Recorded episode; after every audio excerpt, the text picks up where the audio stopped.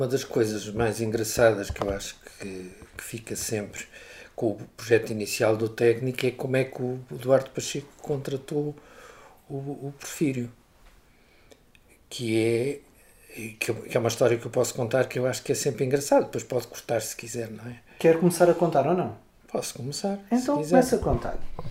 Deixe-me fazer aqui uma coisa, porque eu vou servir-me deste Pode, gravador. Posso começar até por, por, contar um bocadinho a história do Porfírio, enquadrar uhum. o Porfírio e depois explicar porque é que tudo aquilo se passou. Então, antes de mais, faça-me uma apresentação sua. Nome e o que é que faz?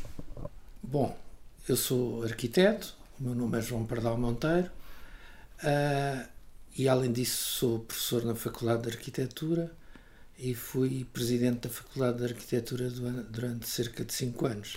Qual é o seu grau de parentesco? O grau de parentesco é sobrinho neto, simplesmente. Uh, uh, este ateliê descende diretamente do ateliê do Porfírio, porque o meu pai era arquiteto e foi o único arquiteto da família que ficou a trabalhar com o Porfírio. E tinha um filho do Porfírio, engenheiro, que aliás era professor do técnico, Pedro Pardal Monteiro, que ficou sempre a trabalhar com o meu pai até morrer. E, portanto, este ateliê era dos dois, portanto, do filho do Porfírio e do meu pai, que seguiram as obras do Porfírio quando o Porfírio morreu em 1957.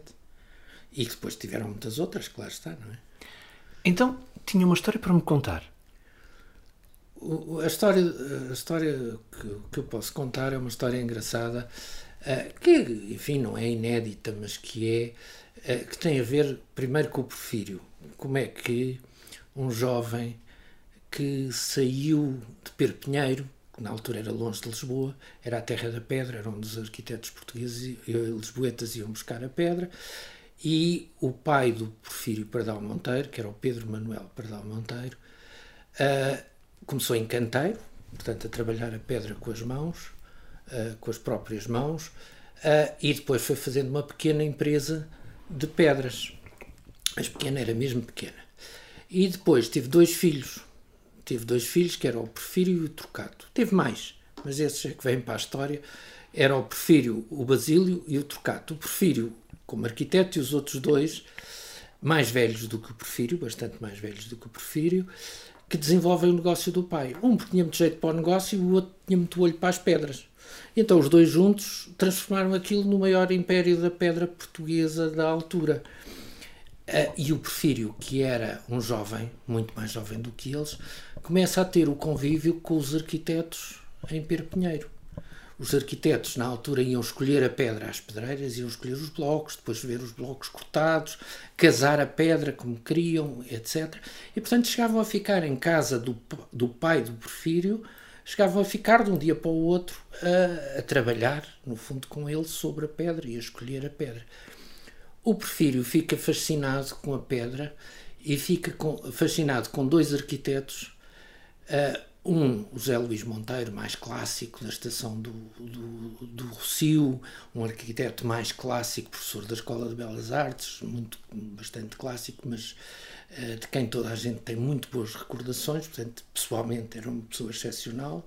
Dos que foram alunos dele, não é? Escrevem isso e o Ventura Terra, que é quase considerado um pré-moderno, porque é o, o arquiteto dos, dos liceus de Lisboa, que são, enfim, não se pode dizer funcionais, mas são um pré-funcionalismo e são liceus tão bem feitos que ainda hoje continuam a funcionar, não é? Exemplos? Alguns deles? Uh, o pode... Liceu Camões, o Liceu Pedro Nunes, o Liceu Maria Amália, ah, mas o, o, ao mesmo tempo o Ventura Terra também fez as, a casa, as casas e os prédios para a alta burguesia de Lisboa. Nomeadamente aqui na Alexandre Herculano, aqueles prédios, como eu costumo dizer, com os leões e os couves e os repolhos. Enfim, passo o termo. e portanto o, o, o Porfírio fica fascinado. Era um miudinho pequenino que andava por lá, com os irmãos mais velhos, fica fascinado com a arquitetura. E aos. Uh, deixa cá ver para eu não me enganar, porque eu tirei as datas disto tudo. Aos 12, aos, aos 12, aos 10 anos, não, 12, 13 anos, peço desculpa, aos 13 anos, que era o mínimo para onde se podia entrar no curso geral de Belas Artes, ele em vez de fazer o, o que hoje chamamos secundário, vai fazer o curso geral de Belas Artes nas Belas Artes. e aos 15 anos entra no curso de arquitetura, porque se entrava com o, com o que nós hoje chamamos no, uh, no, uh, nono ano, portanto, uhum. uh, que eram os cursos. Eu próprio entrei na, nas Belas Artes com um pouco mais do que essa idade. portanto, nós entrava-se e depois em arquitetura fazia-se equivalência, então continuava-se o curso até. Ao, portanto, ele muito novo vem para Lisboa e vem, enfim, passar coisas para o, para o ateliê do Ventura Terra, que era amigo do pai. E, portanto, tem o seu contacto com a arquitetura muito cedo. Mas tem o contacto com a arquitetura de uma forma bastante clássica ao princípio. Ou seja, repare, o, o grande mestre era o Zé Luís Monteiro, que era um arquiteto clássico.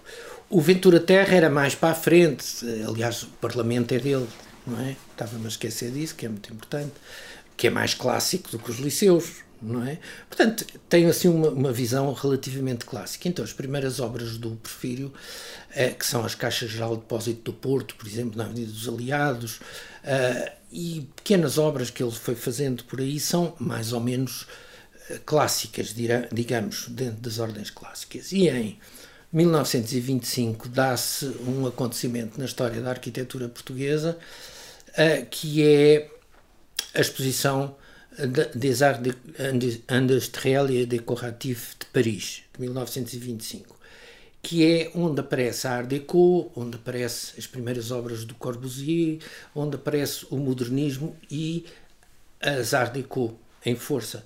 E o Porfírio, como outros arquitetos portugueses, o Cotinelli, o Cristina, etc., ficaram todos fascinados com a novidade da nova arquitetura, que no fundo que eles já vinham tendo notícia, porque todos eles eram muito bem informados, ao contrário do que ao contrário do que às vezes nós pensamos que estavam cá no fim da Europa, não, não estava. Eles iam a Paris, às vezes com mais facilidade do que nós vamos, embora fossem horas e horas de comboio.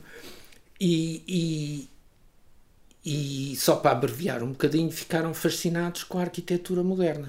Deixa-me fazer-lhe uh, só aqui uma pergunta. Há pouco disse-me que aquela fase mais clássica se caracterizava por muitos ornamentos, muitos elementos.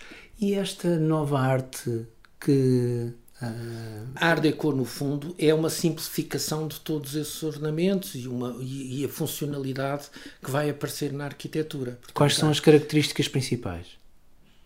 As características principais são exatamente uma arquitetura muito mais depurada, uma arquitetura que não se preocupa em esconder a estrutura, que era uma coisa por exemplo, se fazia antes, não se queria que se aparecesse a parte construtiva, era uma coisa a esconder, e a partir daí passa a ser uma coisa que faz parte da arquitetura. É de facto um, uma das coisas que caracteriza.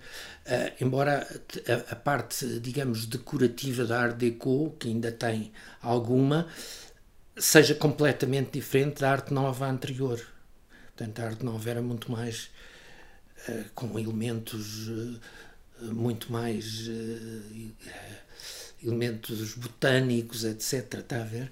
Portanto, a Art Deco é muito mais simples como decoração, é, são motivos geométricos, basicamente. Linhas. Linhas. E, portanto, o, o, o Porfírio vem fascinado com isso e tem a oportunidade da vida dele quando o Fausto Figueiredo eh, recebe ou, ou é-lhe adjudicada a, a, a linha do Estoril para explorar e ele vem ter com o Porfírio e diz assim: a, a, estação do Castro eram os barracões, e então ele vem ter com o Porfírio e diz assim: um, quero que me faça uma estação muito simples, muito barata, porque eu só tenho 4 anos para explorar esta, a estação. E o Porfírio esfregou as mãos de contente, porque era isso que ele queria, era uma coisa simples, lisa e direita, e se reparar, embora com alguns ornamentos, a estação é muito simples, uhum. é, é, muito depurada, a, a, estrutura à vista, enfim, ele segue as coisas todas da, da Art Deco na estação. E foi, assim, um, uma chapada, de, um, eu não dizia uma chapada, mas um, um, uma lufada de ar fresco que se deu nesta cidade, muito conservadora em termos de arquitetura, e, portanto, aliás, muitas vezes eu estou convencido que o próprio uh, Ventura Terra era mais conservador porque isso era obrigado, não é? Porque de facto as pessoas não aceitavam uma arquitetura depurada. queriam uma arquitetura, achavam que rico era cheio de ornamento. E de facto, o, o Porfírio tem a oportunidade de fazer uma coisa simples, como ele queria.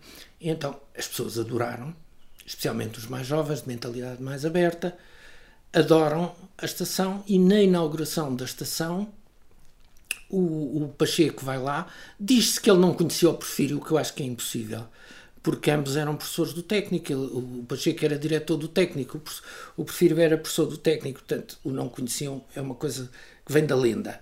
Uh, mas pelo menos não se davam muito bem, nem, não, não tinham uma relação muito próxima, digamos. E, e ele encontra, e no fim, se reparar as datas, coincidem todas, no fim o, o, o Pacheco convida-o para fazer o projeto do técnico e diz-lhe qualquer coisa como, uh, pode ser lido, eu tenho isso escrito, mas dizendo de cor, ou é você a fazer o técnico ou eu vou contratar um, um, um arquiteto estrangeiro. Porque ele queria uma coisa moderna, ele queria mostrar que o técnico era de facto uma instituição atual, uma instituição moderna e que a sua arquitetura que acompanhava essa, essa modernidade. E, portanto, ele não queria uma coisa cheia de ornamentos e de coisas a, a, a fingir ou, ou, a fazer eh, um estilo qualquer que ele fosse. E, e contrata o Porfírio assim. Portanto, é, é a história engraçada relativa do, do, da contratação do Porfírio. Estou a depreender que o local atual do técnico já estava escolhido. O local já estava escolhido e já tinha sido feito um plano pelo Cristino da Silva. Portanto, o plano da Alameda com a localização do técnico foi feito pelo, pelo Cristino da Silva. Dê-me um minuto que eu tinha isso aqui desde 1911, com o Alfredo Bem Saúde, que já havia planos de, de tirar dali do, da Rua da Boa Vista, tirar o técnico. Mas em 1925, salvo erro, eu não tenho aqui a data exata, mas é 25, o, o Cristino da Silva faz o plano do técnico e faz as expropriações todas do técnico. Aliás, as contas do Pacheco era logo começar a vender aqueles lotes à volta do técnico para ter dinheiro para construir o técnico. Portanto, aquilo foi tudo uma preparação prévia muito bem feita. Aliás, eu estava a ler hoje noutra publicação uh, que as escavações começaram antes do contrato com o Porfírio escavações para, acertar o terreno e preparar a Alameda, porque o plano era de facto incluindo a Alameda, o plano do Cristino, começou tudo antes do projeto do, do Porfírio Pardal Monteiro, portanto o Porfírio encaixou-se naquele lote por técnico e no lote para, um, para o Instituto Nacional de Estatística. Uhum. A partir daí, então, entramos no campo do nosso objeto. Um projeto já muito semelhante àquilo que hoje é o Instituto Superior Técnico. Sim, os arquitetos na altura tinham essa sorte. Faziam os projetos e poucas alterações lhe introduziam. Aliás, eu, eu, eu acho que eles discutiam muito antes, mas quando fazia o projeto, o projeto ficava. A gente vê os desenhos do técnico, eh, são praticamente, os, desde o início, muito parecidos. A única diferença que está é que, de facto, a, a, parte, se é que se pode chamar de trás do técnico, a parte poente do técnico, nunca chegou a ser construída na altura do Porfírio, que era o pavilhão de, de, de engenharia civil e mecânicas de, de solos e não sei o quê, que, que não foi construído até aos meus dias. Não é? Sim, está lá outra coisa. Tá. Uh, portanto, é um outro edifício, é o Departamento Civil, mas Sim. é. Não tem nada a ver. Não tem nada a ver. Uh, não tem nada a ver. Muito mais moderno, muito mais. Sim. De resto, praticamente tudo o que vemos nesse projeto, que é o nosso objeto, Uh, a parte do prefiro está lá toda. Tá. Tem mais coisas, mas, mas está, está lá toda. Sim, diria e, que, por exemplo, aquele portão sim, sim, tudo, virado tudo ao desenho do prefiro, tudo. Uh, e não está lá inicialmente, mas está lá hoje em dia com a mesma traça. Sim, exatamente. Portanto, isso é, é engraçado porque eh, quase todas as intervenções tiveram o cuidado de deixar lá os pavilhões do Porfírio intactos, praticamente. Especialmente as nossas intervenções lá no técnico, não, não, nunca, nunca passou por demolições, passou sempre por construção uh, a mais. Uh, e essa construção, enfim, uh, eu posso lhe dizer que no, no, no pós-25 de Abril, nos anos 70, que se chegou a pensar em deitar o técnico todo abaixo, deixar só o edifício do pavilhão central como memória, memória do Instituto Superior Técnico e fazer um novo técnico em Vila Franca e não sei quê, ou noutros sítios. Um deles era Vila Franca. E, e, no fundo, eh, fazer um grande negócio imobiliário com os restos dos terrenos do técnico que são bem apetecíveis ali no centro da cidade. E, e de certo modo, foi a razão de surgirem as torres e o pavilhão de Seville, foi no fundo eh, viabilizar o manter o técnico ali. Que histórias, arquiteto, é que do tempo de Porfírio Pernão Monteiro chegam até si? Ou seja, através do seu pai, que histórias é que uh, chegam a si do, do tempo de Porfírio? chegam muitas histórias, mas eu não sei bem, quer dizer, eu sei de várias, várias coisas que eu penso que são interessantes e que às vezes as pessoas não, se, não têm bem a percepção. Se calhar tem histórias pelo meio, mas que eu acho que às vezes é mais importante que histórias. A gente muitas vezes pensa que o técnico original, que tinha aquela caixilharia de ferro e, que, e aquilo tudo, que foi, por um lado, ou uma obra muito cara ou uma obra muito barata. Já ouvi dizer de tudo. E o técnico é engraçado porque é feito com uh, uma perspectiva uh, da época, portanto, muito política. Eu, eu, eu, já agora gostava de lhe contar uma história engraçada relacionada com o Porfírio e com o Duarte Pacheco, que é assim, o, o, são duas pessoas totalmente da situação do Estado Novo, é inegável, mas são duas pessoas que são, dentro do Estado, uh, pessoas com ideias mais abertas. E vou-lhe dizer uma coisa que é muito significativo. Sabe com certeza da revolta de Monsanto contra as monarquias e essas coisas, e ambos não foi um saiu por meu lado, não é? Pelo perfil, mas, mas também na biografia do, do Eduardo Pacheco também está.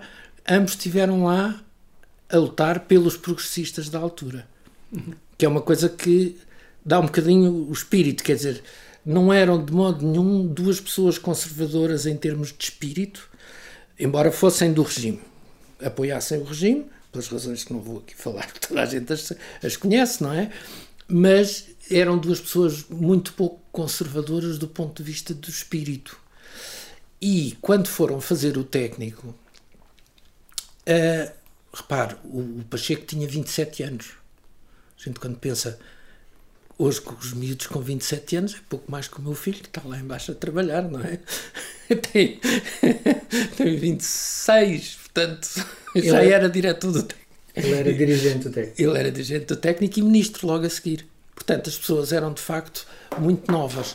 E o, e o, o, o, o regime queria provar que era capaz de fazer coisas. Aliás, o nome Estado Novo era isso mesmo, era dizer que, que eram ideias novas, que eram coisas novas. A gente pode não concordar com elas, hoje não concordamos, mas a ideia era essa.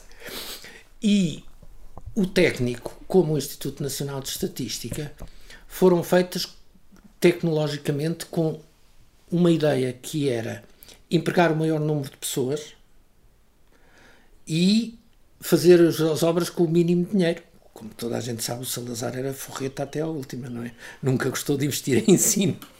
E o Pacheco achava que sim, que se devia investir em ensino.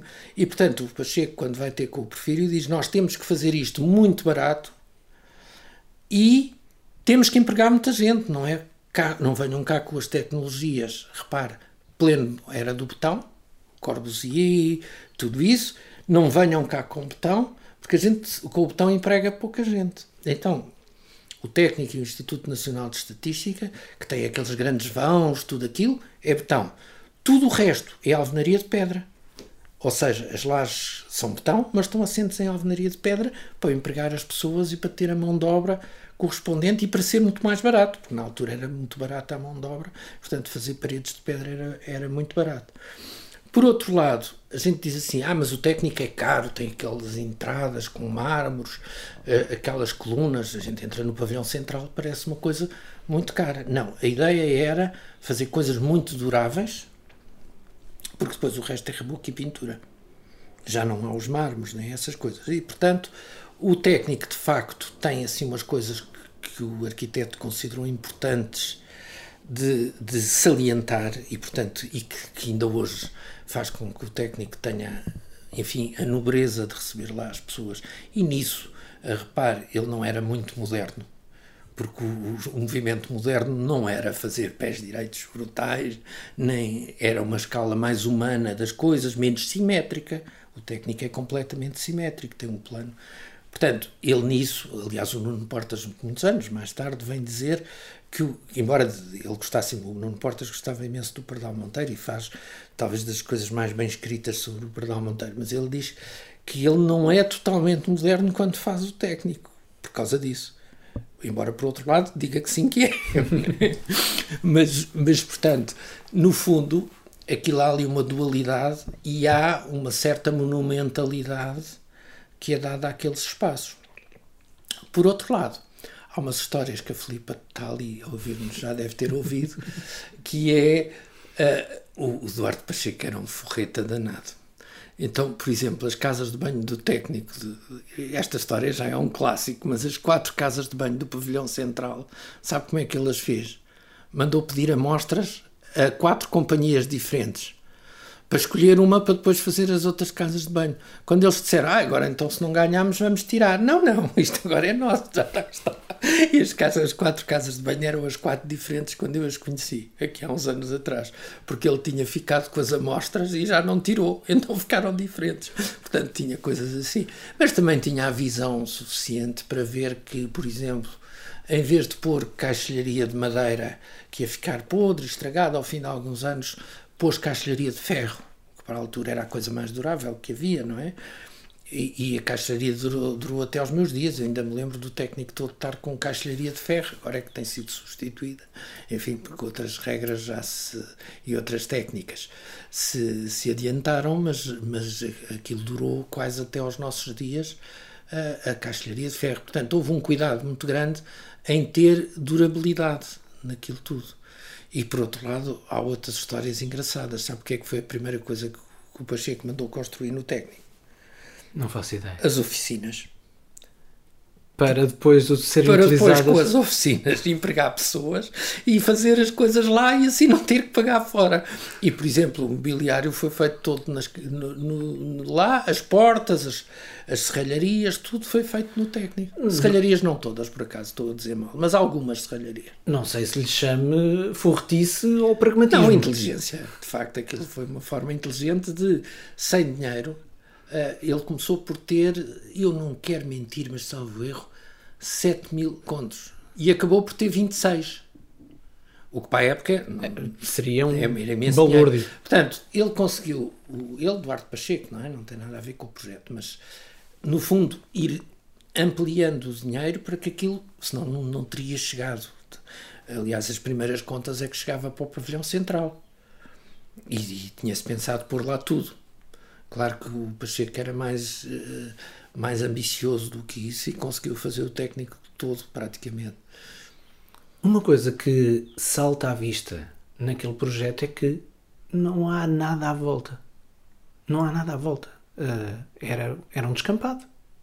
Sim, está-se tá a referir à, à perspectiva uh, que, o, que o Porfírio apresenta Sim. ao Duarte Pacheco era para mesmo vender assim. a ideia. Era mesmo assim. Uh, era mesmo assim, era mesmo assim.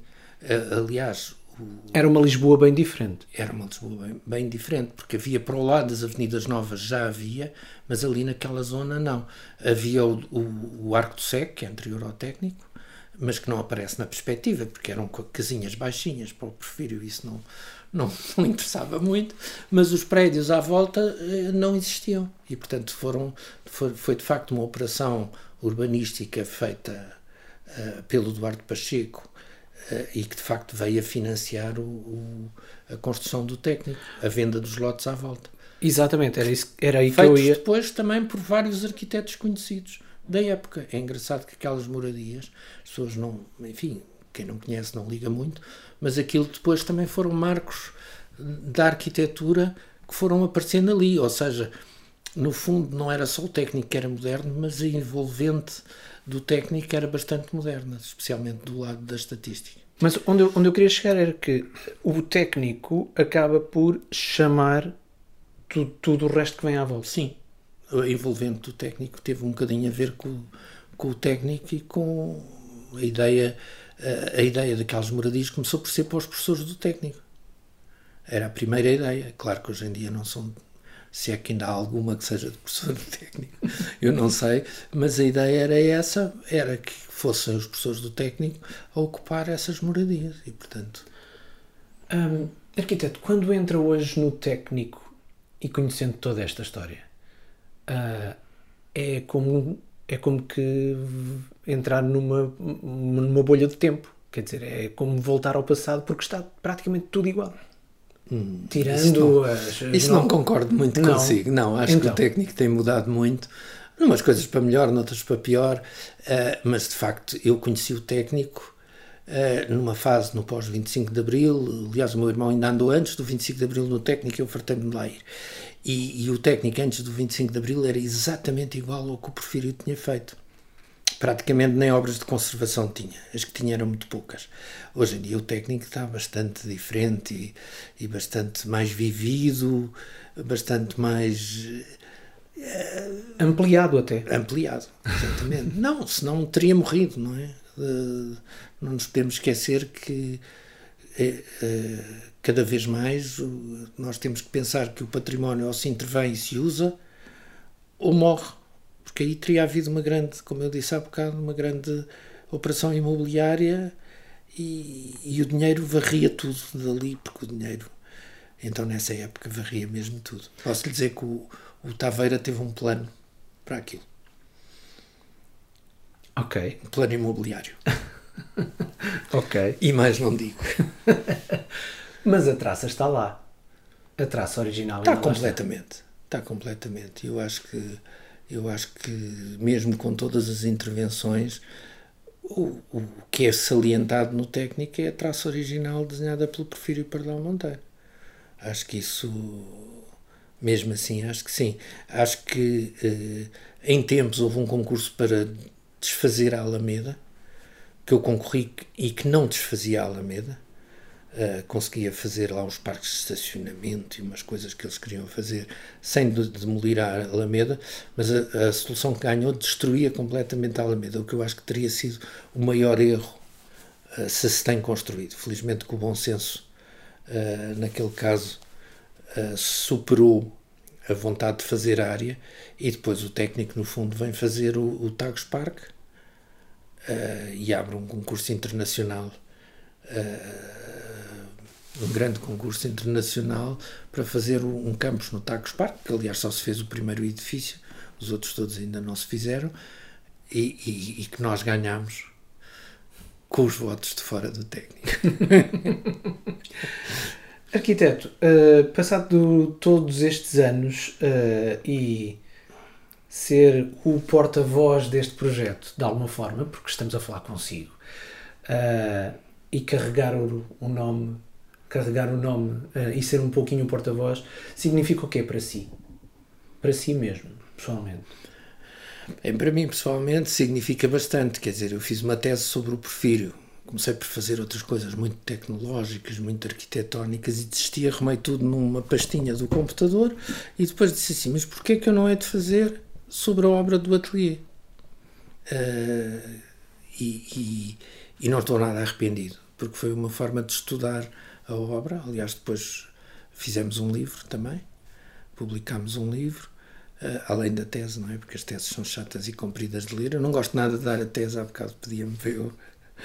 Isto entre, entre aspas, pedia-me para eu mandar a tese, eu não gosto nada. Ela está na net para quem quiser ver. Mas. Sim. Mas. Um, as teses são uma chatice cheias de referências, cheias de não sei o quê, aquilo é chato de ler como tudo. E depois a seguir resolvemos, eu e o meu irmão, fazer um livro muito mais ligeiro e muito mais leve sobre a vida do Porfírio e, e tudo isso, porque e depois a seguir fizemos a exposição com a professora Ana Tostões do técnico. Uh, fiz eu e ela, fizemos a exposição que houve na Biblioteca Nacional e, e, e portanto eu acho que, que para mim foi, foi uma coisa importante na minha vida foi, foi, e é engraçado porque uh, as pessoas à minha, à minha volta sentiram isso quer dizer, porque se, se eu tivesse feito uma tese sobre outra coisa qualquer, pronto, aquilo passava e ninguém Hoje perguntava-se sobre o que é que era e já ninguém se lembrava, não é? Nem eu próprio, se calhar. e de facto, fazer sobre a vida do Porfírio foi a maneira de eu ir descobrir estas histórias todas e descobrir isto tudo e, e, como é que o ateliê funcionava e enfim, muito mais coisas que algumas que nem estão na tese, não é? Que a gente vai descobrindo e que de facto que é engraçado porque porque o Porfírio tinha muita força, era um uma pessoa com muito. tinha um gênio muito grande, tinha um mau feitio terrível, felizmente, porque as pessoas sem mau feitio não se safam da vida. Ele zangou-se com, com, o Pacheco, depois de grandes amigos. Uh, o Pacheco, a única pessoa com quem viajou pela Europa foi com o Porfírio, e depois a seguir zangou-se por, uh, porque não concordavam com as ideias, e portanto e, e, e zangaram-se e ficaram zangados. Para o resto da vida? Para o resto da vida do, do Pacheco, coitado, que entanto morreu. Se calhar tinha-lhe passado se não tivesse morrido. Mas... Aliás, o, o Porfírio, quando o Pacheco morre, faz-lhe um elogio enorme, exatamente porque para mostrar que uma coisa é uma zanga de amigos, outra coisa é uma. Eu estou-me a rir porque a zanga teve um, um final engraçado. Foi o, o, o o, o Pacheco tinha a mania de, de riscar em cima dos desenhos dos arquitetos. Que é uma coisa que nenhum arquiteto gosta. Juro. A sério? A sério. Claro não, né? E o Porfírio, um dia, estavam a discutir uh, Vila Viçosa e o arranjo de Vila Viçosa e o Porfírio levou-lhe o desenho emoldurado com vidro. o outro ficou danado. Furioso. e portanto a Zanga, enfim, a Zanga tem coisas mais profundas do que isso que serão mais filosóficas, mas o, a gota d'água que fez transbordar o copo foi essa, que é um clássico que se conta e que eu já ouvi de várias, vários lados e que eu preferi contava ao meu pai essa história quando dizia que o Pacheco tinha sido um prepotente mas pronto, às vezes a vida é um bocadinho assim, não é? Mas depois fez-lhe um elogio no, no final. Sim, porque eles de facto eram grandes amigos, não é? Que houve ali uma amizade muito grande, não é? Eu, porque o, o, duas pessoas que trabalham juntas, como eles trabalharam, o, o, Pacheco aparecia em casa dos arquitetos. Não, não que isto é que isto é que isto é que é história minha. O meu avô Cotinelli Telmo, quando fez a exposição do mundo português, ele morava aqui neste prédio aqui, ao lado quando entrou, e tinha o ateliê ali e então o, Pacheco aparecia cá já à noite da manhã. E depois virava-se para a minha avó e dizia assim: uh, Oh Maria Luísa, não tem um copo de leite, que era o pequeno almoço dele. Copo de leite gelado. E ela tinha que sempre lá ter o copo de leite para o, para o Pacheco, porque ele aparecia sem avisar, de manhã cedo, em casa dos arquitetos, para discutir as soluções. E, e não havia cá conversas. E lá estava ele. Um, só para finalizar, uh, acha então uh, que é correto este projeto ser um dos 110 objetos escolhidos para uh, contar as histórias do, do técnico nestes 110 anos? Eu acho que sem dúvida. Acho que está-se a referir à perspectiva. Sim. Sim, a perspectiva é, vamos lá ver, é uma perspectiva nitidamente uh, feita no ateliê do Porfírio. Não quer dizer que ele tenha sido ele a esgalhá-la pessoalmente, mas que tem um cunho muito pessoal dele e que depois foi, foi aguardada pelo Fred Kradofer, que era de facto um, um dos arquitetos, quer dizer, era, não era só um aguarelista de outras coisas, porque ele fazia outros desenhos, tem coisas muito giras, muito modernas também para a época, especialmente na ilustração, nas revistas, mas era o aguarelista dos arquitetos. Aliás, você se olhar aqui à volta, se vir isto, são uh, duas aguarelas do, do Fred Kradofer, uma do Diário de Notícias, outra do interior da estatística. que ainda sobraram cá no ateliê. E aquela aguarela que torna a visão da perspectiva ainda mais romântica sim, técnico, é? eu acho que sim, eu acho que sim. E é, e é enfim, uh, ele tenta de facto transmitir, hoje nós temos ao nosso alcance uh, outras coisas mais, mais as informáticas muito mais diretas para fazer a simulação da realidade, mas de facto eles faziam uma simulação da realidade que dava na mesma ideia e que não precisava de ser tão hiperrealista, tão uh, para mim muito mais bonita do que as que nós fazemos hoje em dia. Porque eram verdadeiras obras de arte, não é? Estas, estas perspectivas eram, eram muito rigorosas do ponto de vista geométrico, às vezes um bocadinho inventadas. A gente olha para lá e vê que tem lá algo de invenção, além da geometria, mas a base é rigorosíssima, é uma base geométrica de perspectiva, e depois são, eram, eram pelo, neste caso pelo Fred Krandofer, que tinha uma, uma perspectiva gráfica, além da só da perspectiva uh, de tentar mostrar a realidade, e portanto, por isso valem, valem para mim, são peças excepcionais. Eu acho que nunca ninguém fez uma tese sobre essas coisas, pelo menos que eu saiba. Mas que era uma das tais que merecia a pena, era ir buscar os ilustradores e os ilustradores da arquitetura uh, dessa época. Hoje em dia não é bem assim, mas